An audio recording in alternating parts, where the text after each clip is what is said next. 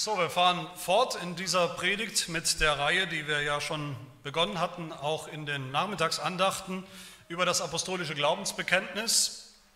Wir kommen heute zu dem neunten Sätzchen, zu dem neunten Artikel aus diesem Bekenntnis, wo es heißt, wo wir bekennen, ich glaube, die heilige, allgemeine christliche Kirche, Gemeinschaft der Heiligen. Und dazu lesen wir, lese ich aus dem Epheserbrief aus Kapitel 4, die Verse 1 bis 6.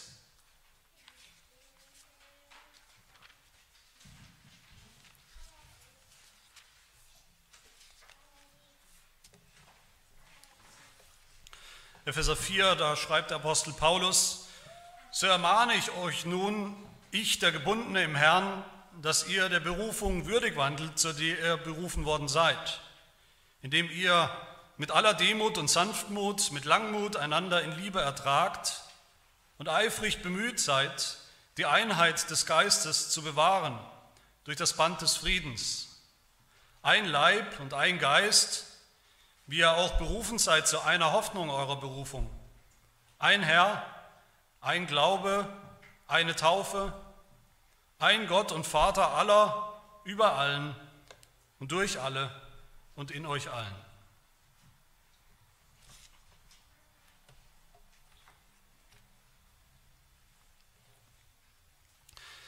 Wir beschäftigen uns ja schon eine Weile jetzt mit diesem apostolischen Glaubensbekenntnis, dem bei uns zumindest bekanntesten christlichen Glaubensbekenntnis, einer kompakten Zusammenfassung des christlichen Glaubens aber natürlich ist ein Bekenntnis auch immer mehr als nur eine Zusammenfassung des christlichen Glaubens. Es ist ein Bekenntnis, natürlich. Es ist ein Statement. Da stellt sich die Gemeinde, da stellt sich die Kirche hin und ruft oder schreit sozusagen mit einem Megafon in die Welt hinaus, was wir glauben. Das ist das, was wir glauben, weil es Gott uns so sagt in seinem Wort. Das ist es, was wir unbedingt glauben, was wir absolut glauben, wovon wir nicht abrücken, auch nicht einen Zentimeter wofür wir lieber Schläge auf uns nehmen würden, Spott und Hohn der Welt, Verfolgung, vielleicht den Tod sogar auf uns nehmen würden, als diese Dinge, die wir hier bekennen, zu verleugnen. Und das ganze Glaubensbekenntnis, das wir hier vor uns haben, das wir ja alle kennen, mit dem wir uns beschäftigen, alle seine Artikelchen insgesamt stehen unter dieser Überschrift, die wir kennen und immer wieder gehört haben aus dem Heidelberger Katechismus Frage 22, das war die Überschrift vor dem Glaubensbekenntnis, das dann erklärt wird. Und die lautet, was ist für einen Christen notwendig zu glauben? Notwendig, nicht Luxus, vielleicht für die, die ein bisschen mehr wissen, nicht Dinge, die vielleicht ganz nett und ganz schön sind, nicht Dinge, die man glauben kann, aber man muss das nicht unbedingt glauben. Oder kann es auch anders sehen? Und auch nicht man kann auch ein guter Christ sein, wenn man diese Dinge teilweise oder eben gar nicht so sieht und glaubt. Es geht um die Frage, was sind die Dinge, die notwendig sind, absolut notwendig sind für den christlichen Glauben, die absolut notwendig sind dafür, dass wir uns Christen nennen können. Und diese Frage diese Überschrift, diese Frage an sich ist schon anstößig für viele Menschen, für viele Christen heute, die sagen, es geht auch um christlichen Glauben nicht um bestimmte Inhalte, es geht um Jesus Christus und es geht um eine persönliche Beziehung zu Jesus Christus. Das ist alles. Mehr kann man doch nicht fordern, kann man nicht verlangen von uns. Als gäbe es sowas, als gäbe es eine Beziehung zu Jesus ohne Inhalte, als gäbe es einen Glauben ohne Inhalte. Die Frage ist schon anstößig, aber die Antwort ist dann noch anstößiger für viele. Was müssen wir alles glauben? Und die Antwort im Heidelberger Katechismus, alles, was uns im Evangelium zugesagt wird, wie es uns unser allgemeines, wahres, christliches Glaubensbekenntnis zusammenfasst und lehrt. Also nicht nur muss ich bestimmte Dinge glauben, ich muss alles glauben, was dieses Bekenntnis sagt und lehrt und zusammenfasst. Einen klar umrissenen Inhalt, diese zwölf Aussagen, diese zwölf biblischen Aussagen in unserem Glaubensbekenntnis hier, die wir einfach glauben müssen. Und anstößig ist auch, dass wir das alles glauben müssen. Nicht nur irgendein Bekenntnis haben, sondern dass wir das alles glauben sollen und glauben müssen. Nicht, weil es das apostolische Glaubensbekenntnis ist, sondern weil diese Dinge zutiefst biblisch sind. Und dieses alles, was wir glauben müssen, schließt dann eben auch ein, worum es heute geht, nämlich die Kirche. Natürlich ist das auch nochmal, wenn man so will, ein Anstoß, anstoßerregend für viele, für viele Christen heute. Natürlich will ich heute ein Plädoyer halten für die Kirche, ausgehend von diesem Artikel im Bekenntnis über die Kirche will ich drei Dinge sagen. Das erste ist, was schon angeklungen ist, die Kirche ist notwendig. Die Kirche ist notwendig für dich, für mich, für unser Heil, für die Erlösung, für uns alle. Und der zweite Punkt ist, die Kirche ist dann ein Objekt des Glaubens. Sie ist etwas, was geglaubt werden muss. Und mein dritter Punkt, die Kirche ist der Raum und das Werk, das Wirken des Heiligen Geistes da wo er wirkt. Sind meine drei Punkte. Der erste, wie gesagt, die Kirche ist notwendig. In diesem kurzen christlichen Glaubensbekenntnis, das wir hier vor uns haben, ist alles biblisch, ist alles notwendig, wie gesagt, und damit eben auch dieser Artikel äh, von der einen heiligen, allgemeinen christlichen Kirche, die Kirche zu kennen, was die Kirche ist, wo sie ist und zu dieser Kirche zu gehören, als Mitglied, Sobald man das laut sagt oder auch nur denkt, aber vor allem wenn man es laut sagt, die Kirche ist notwendig für uns, ist notwendig für unser Heil, da kriegen viele Christen regelrecht einen, einen Ausschlag oder einen roten Kopf oder ihre Nackenhaare stellen sich auf, wenn man das hört. Wenn man sagt, was die Kirchenväter schon gesagt haben, nämlich den Satz, den ihr vielleicht schon mal gehört habt, es gibt kein Heil außerhalb der Kirche, dann schreien viele Christen, dann schreien sie, das ist doch römisch-katholisch, das ist doch unbiblisch. Die Kirche hat mit meinem Heil zunächst mal gar nichts zu tun. Ich kann auch ein guter, ordentlicher Christ sein ohne Kirche. Ich kann gläubig sein, ohne in der Kirche zu sein. Und das sieht man noch. Es gibt viele ordentliche, gute Christen außerhalb der Kirche. Das stimmt aber so nicht. Dieser Satz, diese Aussage, kein Heil, keine Rettung ohne die Kirche, ist keine römisch-katholische Erfindung. Das ist ein gut durch und durch biblischer Satz und auch ein durch und durch reformierter Satz. Im niederländischen Glaubensbekenntnis, einem reformierten, unserem Glaubensbekenntnis, Artikel 28, da bekennen wir nämlich genau das mit fast denselben Worten. Und da heißt es, wir glauben, dass diese heilige Versammlung, also die Kirche, diese heilige Versammlung und Gemeinschaft die Versammlung derer ist, die gerettet werden und außerhalb von ihr kein Heil ist. Deshalb darf sich niemand ihr entziehen, um mit sich selbst zufrieden zu sein. Vielmehr sind alle verpflichtet, sich ihr anzuschließen und mit ihr zu vereinigen. Wer sich daher von dieser wahren Kirche trennt oder sich ihr anzuschließen verweigert, widerstrebt Gottes Gebot. Das ist nicht römisch-katholisch, das ist gut reformiert. Wir sehen in der Bibel keinen einzigen Fall, wo ein Mensch gläubig wurde, allein und dann allein geblieben ist, als Solo-Christ irgendwo. Im Gegenteil, wir sehen in der Bibel immer wieder das Muster, dass jemand gläubig wurde dass viele Menschen gläubig wurden. Was ist passiert als nächster Schritt? Sie wurden sofort der Gemeinde hinzugetan, hinzugefügt, eingegliedert in die Gemeinde. Ja, aber der, der Dieb am Kreuz, rufen dann gleich manche, der Dieb am Kreuz, der neben Jesus gekreuzigt wurde, der hatte, hat sich keiner Gemeinde angeschlossen, der hatte keine Zeit mehr, sich einer Gemeinde anzuschließen. Und trotzdem hat doch Jesus zu ihm gesagt, noch heute wirst du mit mir im Paradies sein.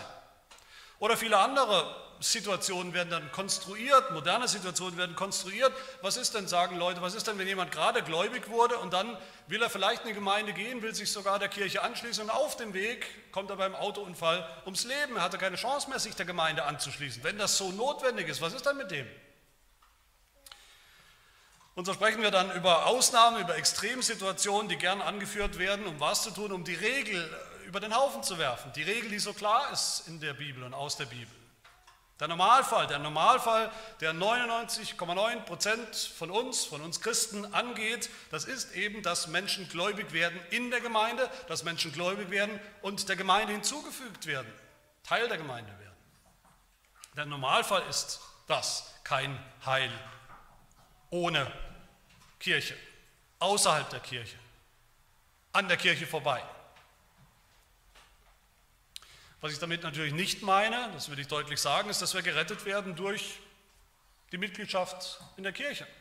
Dass wir einen Mitgliedschaftskurs machen und dann wird unser Name eingetragen in eine Liste und sobald da drin steht, ist das unser Ticket in den Himmel, dann ist alles klar und ist alles sicher, dass die Kirche irgendeine Kraft oder Macht oder Befugnis hätte, das Heil auszuteilen an ihre Mitglieder. Das ist natürlich völliger Quatsch, das glauben wir nicht und bekennen wir nicht und meinen wir nicht. Jesus rettet, das Evangelium rettet, aber Jesus und das Evangelium bekommen wir in der Kirche. Und nicht, das sage ich deutlich, nicht auf irgendeinem YouTube-Kanal nachts an unserem Computer. Warum reagieren wir oft so? Warum reagieren so viele Christen allergisch gegen diesen Satz, allergisch gegen die Aussage, dass die Kirche notwendig ist für uns, für unser Heil, für unsere Rettung? Ich glaube erstens, weil wir, viele von uns, sehr, vielleicht merken wir es gar nicht, aber viele von uns sind sehr antikirchlich geprägt. Das, da kommen viele von uns einfach her. Viele Freikirchen, in denen wir vielleicht auch waren und unterwegs waren, sind ja gerade entstanden. Freikirchen sind ja entstanden als Gegenbewegung sozusagen gegen die großen institutionalisierten Kirchen, sind entstanden als, als Clubs, als lose Clubs von den wahren Gläubigen, als Clubs, die irgendwie stolz darauf sind, gerade nicht Kirche zu sein und keine Kirche zu brauchen, mit dem ganzen Apparat. Und das Zweite, warum wir so sind oder so reagieren, ist wahrscheinlich der wahre Grund dahinter, ist, dass wir Probleme mit diesem Satz haben, weil wir eben im Grunde völlig individualistisch denken über das Heil, über unser Heil, über die Errettung, über das Evangelium.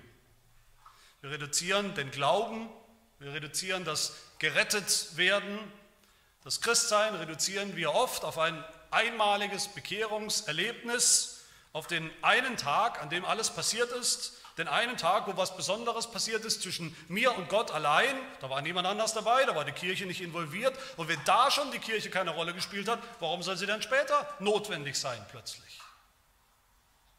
Natürlich gibt es sowas, natürlich gibt es Bekehrungserlebnisse. Das ist wunderbar, wer sowas hatte. Apostel Paulus hatte sowas Vergleichbares. Es ist wunderbar, wo das ist. Aber die Bibel beschreibt dann doch Bekehrung, Umkehr, Glaube, Erlösung viel mehr als einen lebenslangen Prozess. Das Heil beginnt irgendwann, ja, aber es geht ja weiter. Es muss ja weitergehen. Es ist nichts Einmaliges. Es ist ein lebenslanger Weg. Und dieser lebenslange Weg des Glaubens, den können wir nur gehen, den können wir als Christen nur gehen als Teil der Kirche, wo dieses Heil bewahrt wird, bewahrt bleibt, wo wir bewahrt bleiben, wo wir bis ans Ende gebracht werden, sicher. Johannes Calvin beschreibt diesen Weg des Heils in seinem bekanntesten Buch, der Institutio, so, ich zitiere, wir haben jetzt die Absicht, schreibt er, von der sichtbaren Kirche zu sprechen. Und da wollen wir schon daraus, dass sie mit dem Ehrennamen Mutter bezeichnet wird, also Mutterkirche, lernen, wie nützlich, ja, wie notwendig es für uns ist, sie zu kennen denn es gibt für uns keinen anderen Weg ins Leben hinein, als dass sie uns in ihrem Schoß empfängt, uns gebiert, an ihrer Brust nährt und schließlich unter ihrer Hut und Leitung in Schutz nimmt, bis wir das sterbliche Fleisch von uns gelegt haben. Denn unserer Schwachheit erträgt es auch nicht, dass wir von der Schule entlassen werden, ehe wir im ganzen Lauf unseres Lebens Schüler gewesen sind. Zudem ist außerhalb des Schoßes der Kirche keine Vergebung der Sünden zu erhoffen und kein Heil. Die Kirche ist wie eine Mutter und wir wissen alle, Mütter sind nötig, notwendig für die Kinder. Der Vater auch. Aber niemand kann sagen, er hat Gott zum Vater, der eben nicht die Kirche zur Mutter hat. Das hängt zusammen. Warum ist die Kirche notwendig für unser Heil, für unsere Rettung? Warum ist es notwendig, dass wir Mitglieder, dass wir Glieder der Kirche sind? Wie werden Menschen denn gläubig? Wie werden Menschen gläubig? Nicht werden sie ein paar Caipirinha schlürfen in irgendeinem Whirlpool, nicht auf einem schönen Waldspaziergang, nicht indem wir intensiv nachdenken, allein irgendwo über Gott und die Welt. Wie werden Menschen gläubig? Durch die Predigt des Evangeliums, das sie hören, das ihnen gesagt werden muss. Niemand, niemand von uns, überhaupt niemand, findet das Evangelium irgendwo in sich selbst. Das Evangelium ist kein Allgemeinwissen, das wir alle irgendwo in, sich selber, in uns selber tragen. Wir müssen es hören, es muss uns gesagt werden, es muss uns verkündigt werden, mitgeteilt werden, gepredigt werden. Der Heidelberger Frage 65, die so, so grundlegend ist, woher kommt der Glaube? Und die Antwort, der Heilige Geist wirkt den Glauben in unseren Herzen durch die Predigt des heiligen Evangeliums und bestätigt ihn durch den Gebrauch der heiligen Sakramente. Und beides, die Predigt, also die Predigt des Evangeliums, der, wo der Anfang des christlichen Lebens passiert, der den Glauben erzeugt bei uns, und, und die Sakramente, die Bestätigung, die Stärkung in diesem Glauben, dass wir beim Glauben bleiben. Wo finden wir das? Wo finden wir diese beiden Mittel, die Gott gebraucht, die Predigt und die Sakramente? Wo finden wir das? In unserem Wohnzimmer? Sicher nicht. Im Internet? Auch nicht. In uns selbst? Im Wald? Auch nicht. Wir finden das in der Kirche und nur in der Kirche. Ja, wir brauchen Jesus, um gerettet zu werden. Wir brauchen nur Jesus, um gerettet zu werden. Jesus allein. Aber wo finden wir diesen Jesus? Wo begegnet er uns? Wo offenbart er sich uns? Allein auf dem Jakobsweg? Irgendwo beim Kerzenschein? Im stillen Kämmerlein, wenn wir nur lang genug allein sind, wenn wir lang genug meditieren? Nein. Er begegnet uns da, wo zwei oder drei versammelt sind in seinem Namen. Da ist er mitten unter uns. Die Gemeinde ist sein Leib auf Erden, ist der Ort, wo er versprochen hat, gegenwärtig zu sein. Wo er versprochen hat, seine Gnade zu schenken. Wo er versprochen hat, zu retten, zu erlösen. Ja, wir sollen beten zu Hause, wir sollen beten vor dem Essen, nach dem Essen, vor dem ins Bett gehen. Wir sollen beten für unsere Kinder, für andere. Wir sollen beten vor jeder wichtigen Entscheidung, vor allem Wichtigen, was wir tun. Und danach auch nochmal, ja, wir sollen Bibel lesen zu Hause, allein und mit anderen. Aber all das ist nie und nimmer ein Ersatz für die Gemeinde. Der wichtigste Ort und das Hauptmittel für unser geistliches Wachstum ist der Dienst der Kirche an uns. Was in der Kirche passiert. Die Predigt und die Sakramente im Rahmen des Gottesdienstes. Das sind die Mittel, die Gnadenmittel, die Gott dafür bestimmt und geschenkt hat für uns. Und wer das nicht mehr sehen, und viele sehen das tragischerweise heute nicht mehr, dann weil wir eben zu Individualisten geworden sind, die alles mit sich allein ausmachen, zu Hause, im stillen Kämmerlein. Aber Christen sind keine Individualisten. Christen sind per Definition Gemeinschaftswesen, sind Teil der Gemeinschaft der Heiligen, der Gemeinschaft der Gläubigen. Meine Lieben, das bedeutet natürlich für uns, dass uns die Kirche immer das Wichtigste auf Erden sein sollte dass wir alles daran setzen, dass wir so eine Kirche finden und dazugehören können. Das bedeutet auch ganz praktisch, wenn wir umziehen zum Beispiel, wegziehen wollen oder müssen, dass unser allererster Gedanke sein sollte, finde ich da eine biblische Gemeinde, zu der ich gehören kann, in der mir all das gegeben wird, was wir gehört haben. Ohne das werde ich nicht umziehen. Das bedeutet, wenn Kinder das Haus verlassen, dass für uns als Eltern das erste und wichtigste Anliegen sein sollte und für die Kinder selbst, nicht was für ein Job finde ich da, finden Sie da, sondern wo finde ich, finden Sie eine ordentliche biblische Gemeinde. Das bedeutet für uns alle, dass wir nicht zufrieden sein sollen, nicht zufrieden sein dürfen, bis wir so eine Gemeinde gefunden haben und verbindlich als Glieder dazugehören. Aber bevor ich diesen Punkt hier verlasse und zu den anderen kürzeren Punkten komme, weil mir das so wichtig ist, will ich auch noch die andere Seite hervorheben und betonen, dass das so ist, dass die Kirche so notwendig, so wichtig ist, so notwendig, dass ich sagen kann mit der Autorität des Wortes Gottes, wer sich für einen Christen hält, sich aber nie der Kirche, der Gemeinde vor Ort verbindlich anschließt, der ist auf dem Holzweg, der ist kein Christ. Wer nicht zur Kirche gehört, der wird auch nicht beim Glauben bleiben. Ganz einfach. Der hat keinen Grund anzunehmen, er sei ein guter, ordentlicher Christ, mit dem alles in Ordnung ist. Weil das so ist, das bedeutet aber dann auch positiv sozusagen im Umkehrschluss, dass wir alle, die wir zur Gemeinde gehören, allen Grund haben, dankbar zu sein, dass wir sowas haben, dass wir diese Kirche haben, dass wir dazugehören. Wenn wir so eine Gemeinde haben, eine biblische, zu der wir gehören, dann ist das ein, ein sicherer Ort. Für alle Gläubige ist die Tatsache, dass ich wirklich zur Gemeinde Jesu Christi gehöre, das ist eine, eine Quelle von, von Trost und, und Gewissheit und Sicherheit. Die Sicherheit und Gewissheit, dass wir geistlich auf dem richtigen Weg sind.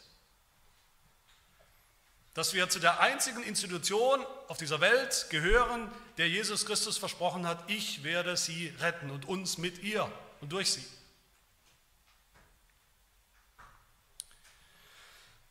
So positiv sagt es auch der Heidelberger in Frage 54. Da geht es darum, was glaubst du von dieser heiligen allgemeinen christlichen Kirche? Und die Antwort, ich glaube, dass der Sohn Gottes aus dem ganzen Menschengeschlecht sich eine auserwählte Gemeinde zum ewigen Leben durch seinen Geist und Wort in Einigkeit des wahren Glaubens von Anbeginn der Welt bis ans Ende versammelt, schützt und erhält. Und dann dieser Nachsatz, und dass auch ich ein lebendiges Glied dieser Gemeinde bin und ewig bleiben werde. Das ist ein Ausdruck von Gewissheit. Nicht von Zweifel oder Unsicherheit, wie es um mich steht, geistig, sondern Gewissheit und Zuversicht, dass alles in Ordnung ist. Ich bin ein Glied Jesu. Ich gehöre zu ihm, zu seinem Leib, weil ich auch konkret und echt und verbindlich zu einer Gemeinde vor Ort gehöre. Und damit kurz und knapp zum zweiten Punkt. Diese Kirche von der wir schon viel gehört haben, die muss geglaubt werden. Wir sagen manchmal, auch in diesem apostolischen Glaubensbekenntnis, wenn man den Satz so rausnimmt, um den es hier geht, sagen wir manchmal, ich glaube an die heilige allgemeine christliche Kirche. Aber im Originalton, im Originallaut des Bekenntnisses fehlt dieses Wörtchen an. Das heißt wörtlich, ich glaube die heilige allgemeine christliche Kirche. Was ist der Unterschied? Wir glauben an Gott, den Vater. Das ist der erste Artikel, den haben wir schon bekannt, den haben wir uns angeschaut. Wir glauben an Jesus Christus, den Sohn. Ihm vertrauen wir. Das ist das Vertrauen auf ihn für unser ganzes Leben, für das ewige Leben. Wir glauben an den Heiligen Geist, wir glauben an den dreieinen Gott und setzen unser Vertrauen auf ihn. Aber wir glauben nicht auf dieselbe Art und Weise an die Kirche, sodass wir unser Vertrauen auf die Kirche setzen, dass sie uns rettet erlöst. Wir vertrauen Gott in Jesus Christus, dass er uns rettet, aber das tut er in und durch die Kirche. Sie ist sein Mittel dazu. Deshalb glauben wir die Kirche. Was glauben wir über die Kirche? Dass es sie gibt, dass sie ist, was das Wort Gottes sagt über sie, dass sie ist, was Gott sagt über sie und nicht das, was wir manchmal denken oder was wir manchmal sehen, was vor Augen ist, was oft sehr deutlich vor Augen ist. Wenn man nach dem Schein geht, was die Kirche angeht, nach dem, was wir sehen, dann liegen wir ganz sicher falsch. Die Welt tut das natürlich, die Welt urteilt über die Kirche von dem, was sie eben sieht und kommt dann zu bestimmten Schlüssen und die sind falsch. Wir tun es auch manchmal, wenn uns der Glaube fehlt. Was sehen wir denn, wenn wir die Gemeinde anschauen? Vor Ort oder andere Gemeinden, die Kirche weltweit. Wir sehen Gottesdienste mit einem mehr oder weniger immer gleichen Ablauf, mehr oder weniger spannend. Gottesdienste, die nicht vielleicht nicht gerade vollkommen sind. Wir sehen Amtsträger in dieser Kirche, die auch nicht vollkommen sind. Wir sehen einen Pastor, der Predigten hält, die uns nicht immer gerade vom Hocker reißen. Wenn wir zur Gemeinde kommen, dann sehen wir auch noch die anderen, die anderen Gemeindeglieder, Menschen, die wir uns vielleicht nicht unbedingt selbst ausgesucht haben oder würden, die uns nicht natürlicherweise vielleicht liegen oder sympathisch sind, wo wir viele Probleme auch sehen. Da sehen wir, wie es hapert an allen Ecken und Enden mit dem christlichen Leben bei uns und bei anderen wo es hapert und mangelt an Gehorsam, an Heiligung, an christlichem Leben, an Liebe und an vielem anderen mehr. Wir sehen, wie, wie es alles gar nicht so geistlich ist, wie es vielleicht scheint. Und wir sehen viel Sünde, wir sehen viel Unvollkommenheit in der Gemeinde. Für das menschliche Auge ist das so. Für das menschliche Auge sieht selbst die Kirche Jesu Christi nicht viel anders aus als jeder andere erdenkliche Club oder Verein dieser Welt. Man kommt zusammen, hat ein bisschen Zeit miteinander, singt vielleicht gemeinsam, das macht man ja auch in anderen Vereinen.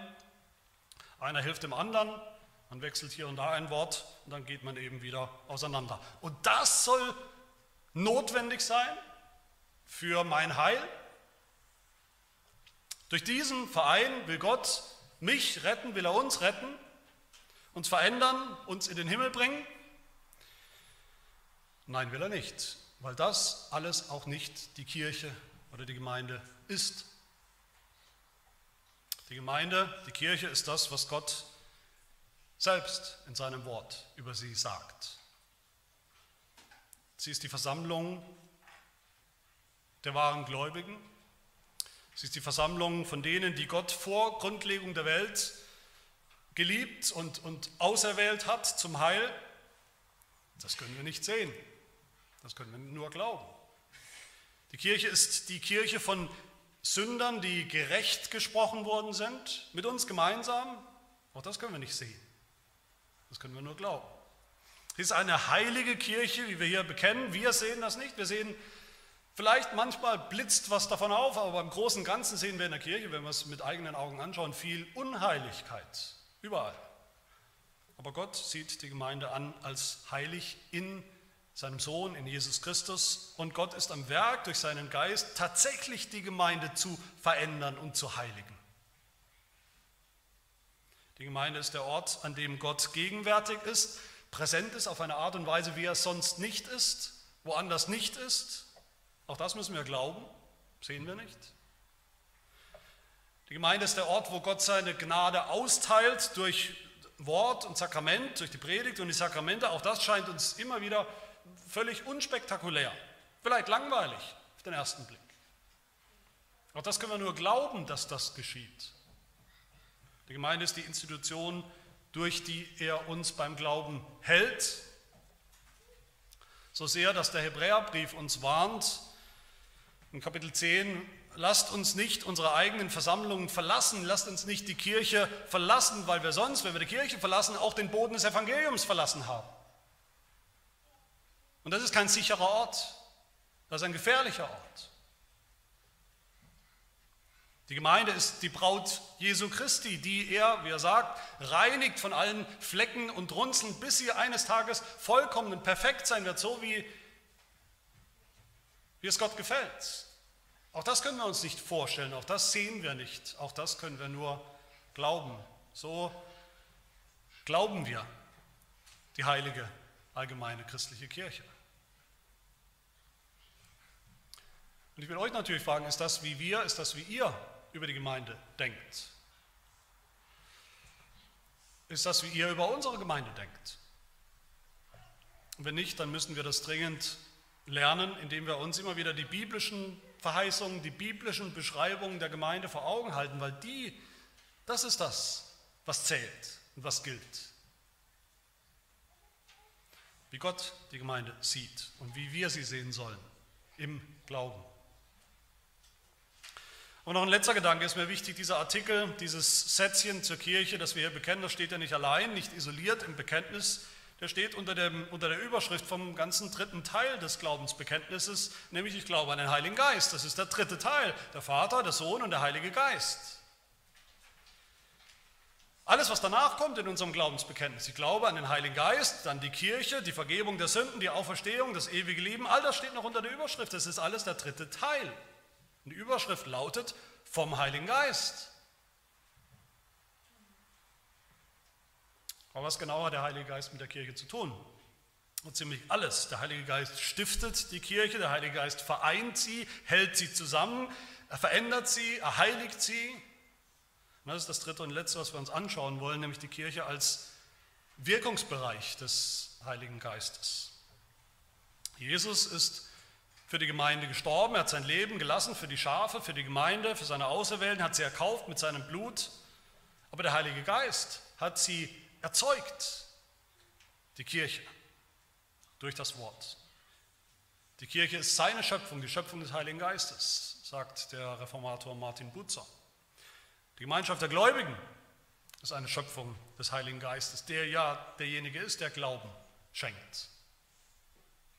In der Bibel sehen wir drei große schöpferische Höhepunkte, an denen der Heilige Geist, dieser Schöpfergeist, wirkt und im Mittelpunkt steht. Der erste Höhepunkt ist gleich am Anfang in der Schöpfung, der Heilige Geist, wie er brütet am Anfang, wie er brütet über der Schöpfung, brütet über dem Wasser der, der Urflut, um die Welt, um den Menschen, um Adam zum Leben zu erwecken. Das wirkt, hat der Heilige Geist gewirkt. Und dann zum zweiten Mal, der Heilige Geist hat Maria überschattet und sozusagen in ihr ausgebrütet Jesus Christus, den Erlöser, den neuen Menschen, den zweiten Adam, dass er Fleisch geworden ist. Und das dritte Mal, wo sehen wir das dritte Mal? Das dritte Mal brütet der Heilige Geist über Menschen, die zusammengekommen sind aus allen möglichen Ländern und Völkern und Nationen in Jerusalem an Pfingsten und er brütet, er wirkt und was entsteht? Die Kirche. Die Kirche als neue Menschheit. Nicht, dass da die Kirche tatsächlich erst entstanden wäre, Stunde 1 der Kirche, wie manche Christen denken, wie manche Dispensationalisten meinen. Eine Heidelberger, das haben wir schon gehört, das sagt uns ja, Frage 54, ich glaube, dass der Sohn Gottes sich von Anbeginn der Welt bis ans Ende so eine Kirche hat. Im Garten Eden gab es eine Kirche, eine kleine Gemeinde mit genau zwei Mitgliedern. In der Arche Noah, in Noahs Arche, gab es eine Gemeinde mit acht Mitgliedern. In Abrahams Haus gab es eine Gemeinde, in Israel gab es eine Gemeinde. Aber an Pfingsten ist natürlich sichtbar in Erfüllung gegangen, was Gott dieser Gemeinde immer schon versprochen hat, nämlich die Sendung und die Gegenwart und, und die Fülle, die Erfüllung mit dem Heiligen Geist. Heute wollen irgendwie, ist es modern und aktuell, dass alle Christen irgendwo den Heiligen Geist wiederentdecken wollen. Das hört man überall. Wir wollen den Heiligen Geist wiederentdecken, weil er uns verloren gegangen ist, weil wir ihn so lange missachtet haben oder was auch immer. Das ist ja an und für sich gut, das Anliegen. Aber wir können den Heiligen Geist nicht wiederentdecken, ohne gleichzeitig im selben Atemzug die Kirche wieder zu entdecken. Wir können nicht sagen, auf der einen Seite, ich glaube an den Heiligen Geist, wenn wir nicht als allernächstes sagen, ich glaube an die eine heilige allgemeine christliche Kirche. Das ist das Problem mit der charismatischen Bewegung, die will den Heiligen Geist, die wollen den Heiligen Geist im Leben der Christen wieder individuell. In meinem Leben will ich den Heiligen Geist, aber keine Kirche. Sie versteht nicht, verstehen nicht, dass die Kirche genau der Raum ist, wo der Heilige Geist wirkt und versprochen hat zu wirken. Viele Christen denken, entweder Geist oder Kirche. Entweder der Heilige Geist, der in mir persönlich wirkt, lebendig und, und, und individuell und sprudelnd und was auch immer, oder die institutionalisierte Kirche, die irgendwo doch immer, wenn wir ehrlich sind, geistlos ist, nicht geisterfüllt. Der Geist ist immer privat, individualistisch für Sie, für viele Christen, aber auf keinen Fall irgendwie verbunden mit der Kirche. Warum soll ich Mitglied einer Kirche werden? Warum brauche ich das, wenn ich doch den Heiligen Geist schon längst habe? Man sieht es doch, dass ich ihn habe. An dem, was ich erlebe. Was soll die Kirche mit meinem Heil, mit meiner Heiligung zu tun haben, wenn ich doch schon gerettet bin, wenn ich doch schon geheiligt werde? Aber all das ist ein falscher, schlimmer, unbiblischer Gegensatz zwischen Geist und Kirche. Jede Wiederentdeckung des Heiligen Geistes, der Person des Heiligen Geistes, wer er ist, was er tut, hängt immer zusammen mit der Wiederentdeckung der Kirche. Was sie ist, welche Rolle sie spielt in unserem Leben. Nochmal der Heidelberger Frage 54, die wir schon gehört haben, schon zweimal. Ich glaube, dass der Sohn Gottes aus dem ganzen Menschengeschlecht sich eine auserwählte Gemeinde zum ewigen Leben versammelt, schützt und erhält. Und wie tut er das? Der Heidelberger sagt es uns durch seinen Geist und Wort erzeugt und erhält und vollendet er seine Gemeinde durch den Heiligen Geist. Das Zweite, was der Heilige Geist tut, das Erste war, er stiftet, er erzeugt die Kirche. Das Zweite, er eint die Kirche. Er macht sie alle eins, er macht uns, er macht die Gläubigen eins miteinander. Er hält uns zusammen als Einheit. Vor Ort und weltweit, durch die Zeit hindurch. Wahrscheinlich ist euch schon mal aufgefallen, dass das apostolische Glaubensbekenntnis in manchen Versionen sagt, ich glaube an die heilige katholische Kirche. Und auch damit haben manche so ihre Schwierigkeiten, weil sie denken, das meint die römisch-katholische Kirche, mit der habe ich nichts zu tun, äh, die, die bekenne ich auch nicht. Aber da ist nicht die römisch-katholische Kirche gemeint, die hat eigentlich eher diesen Begriff gestohlen. Katholisch bedeutet, wörtlich übersetzt ganz einfach, allgemein oder universal. Das heißt, die katholische Kirche zu glauben, das bedeutet zu glauben, dass es ultimativ nur eine Kirche gibt, nur eine wahre Kirche Jesu Christi gibt, überall, verbreitet auf der ganzen Welt, überall, wo Gläubige zusammenkommen, in Gemeinden.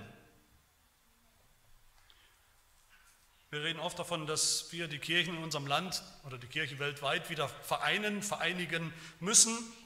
Aber wer ist das? Wer einigt die Kirche? Wer hält sie zusammen in Einheit?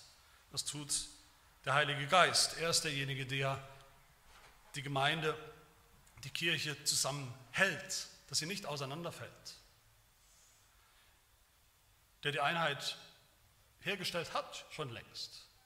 Wir können nur diese Einheit bewahren, die der Heilige Geist schon hergestellt hat. Epheser 4, Vers 3 das ist die Ermahnung an uns, seid eifrig bemüht, die Einheit des Geistes zu bewahren durch das Band des Friedens. Ein Leib und ein Geist. Wir sind schon eins, geeint durch den Heiligen Geist. Das Höchste, was wir tun können und was wir tun sollen, ist diese Einheit zu bewahren, die der Heilige Geist schenkt niederländischen Glaubensbekenntnis, da finden wir auch diesen Begriff katholisch wieder. Vielleicht überrascht das den einen oder anderen, aber es ist ja ein guter und biblischer Begriff. Artikel 27. Wir glauben und bekennen eine katholische oder allgemeine Kirche, welche eine heilige Versammlung oder Gemeinschaft aller wahrhaft Gläubigen ist, welche ihr ganzes Heil von dem einen Jesus Christus erwarten, gereinigt durch sein Blut und durch seinen Geist geheiligt und versiegelt. Sie ist über den ganzen Erdkreis zerstreut und verbreitet, obwohl sie in Herz und Willen in ein und demselben Geist durch die Kraft des Glaubens ganz verbunden und vereinigt ist. Im Heiligen Geist ganz verbunden und vereinigt. Das ist die Aufgabe des Heiligen Geistes, das, was er tut, auch tatsächlich. Er vereinigt, er eint. Und da sehen wir auch schon das dritte und letzte, was der Heilige Geist tut in der Kirche. Er heiligt sie.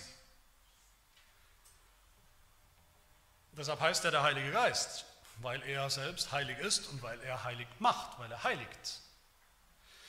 Der ganze dritte Teil des Glaubensbekenntnisses, wie gesagt, steht unter der Überschrift vom Heiligen Geist und damit könnte man sagen, steht es auch unter der Überschrift von der Heiligung. Das sagt unser Heidelberger in, in Frage 24, wenn ihr euch erinnert. Haben wir am Anfang gehört, vor dieser oder zur Einführung dieser Predigtreihe, wie wird eigentlich dieses Glaubensbekenntnis eingeteilt? Und die Antwort in drei Teile. Der erste handelt von Gott dem Vater und unserer Erschaffung. Der zweite von Gott dem Sohn und unserer Erlösung. Und der dritte Teil, in dem wir sind, von Gott dem Heiligen Geist und unserer Heiligung.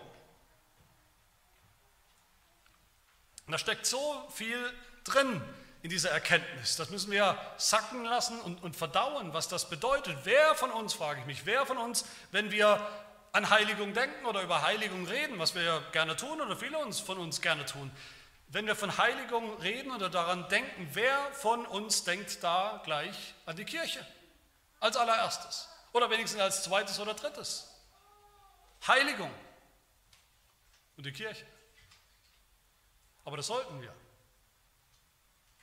Wenn wir an Heiligung denken, wie wir verändert werden tatsächlich als Christen, wie wir vielleicht auf der einen Seite immer weniger sünden, sündigen, wie wir heiliger werden, wie wir mehr werden, wie wir sein sollten, mehr tun, was wir tun sollten, dann denken wir leider auch an dieser Stelle, die meisten von uns, instinktiv individualistisch. Was kann ich tun für meine eigene Heiligung, Veränderung? Was soll ich tun? Wie kann ich mich verändern, heiligen? Aber was wir wirklich denken sollten, ist, wie heiligt der Heilige Geist mich und vor allem, wo tut er das? Wo hat er versprochen, das zu tun? Und die Antwort, in der Gemeinde. Heiligung ist überall in der Bibel ein Gemeinschaftsprojekt,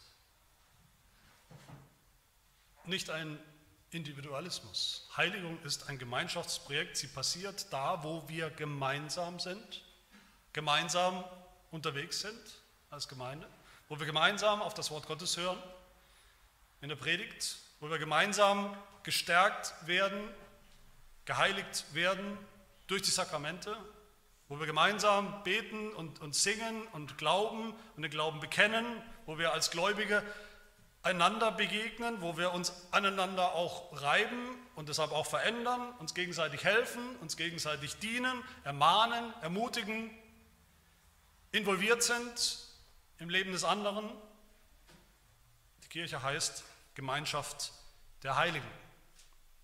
Sie heißt Gemeinschaft der Heiligen, weil die Kirche schon heilig ist in Jesus Christus, definitiv. Gott sieht sie so als heilig in Jesus Christus. Sie heißt aber auch Gemeinschaft der Heiligen, weil diese Kirche, diese Gemeinde tatsächlich geheiligt wird. Je länger, je mehr. Durch den Heiligen Geist. Verändert, umgestaltet durch den Heiligen Geist. Was bedeutet Gemeinschaft der Heiligen, fragt uns der Heidelberger in Frage 55 und damit will ich schließen.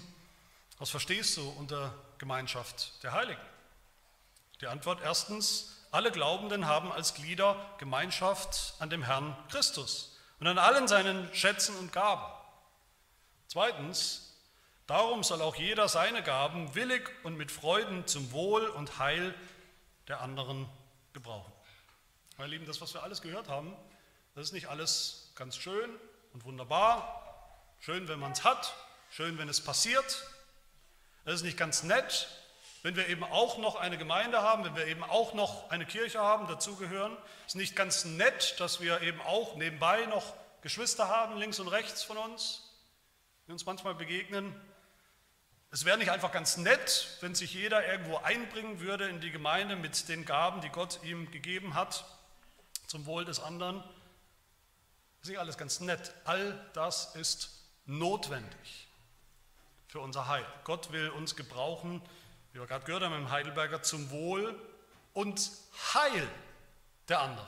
Zum Wohl und Heil der anderen. Und Gott will den anderen gebrauchen in der Gemeinde zum Wohl und Heil von mir. Wir brauchen den Heiligen Geist unbedingt zum Glauben, um beim Glauben zu bleiben, um anzukommen am Ziel.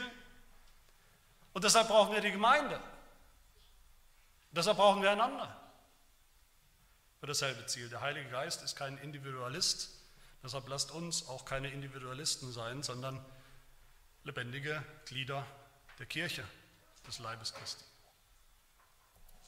Amen. Lass uns beten. Herr, wir danken dir von Herzen für die Kirche, die eine wahre Kirche, auf die du schon von Ewigkeit her deine erwählende Liebe gesetzt hast. Die eine Kirche, für die dein Sohn gekommen ist, für die er gelebt hat, für die er gelitten hat, für die er gestorben ist. Die Kirche, die der Heilige Geist ganz erfüllt, mit Leben erfüllt, die er heiligt und verändert und uns in ihr.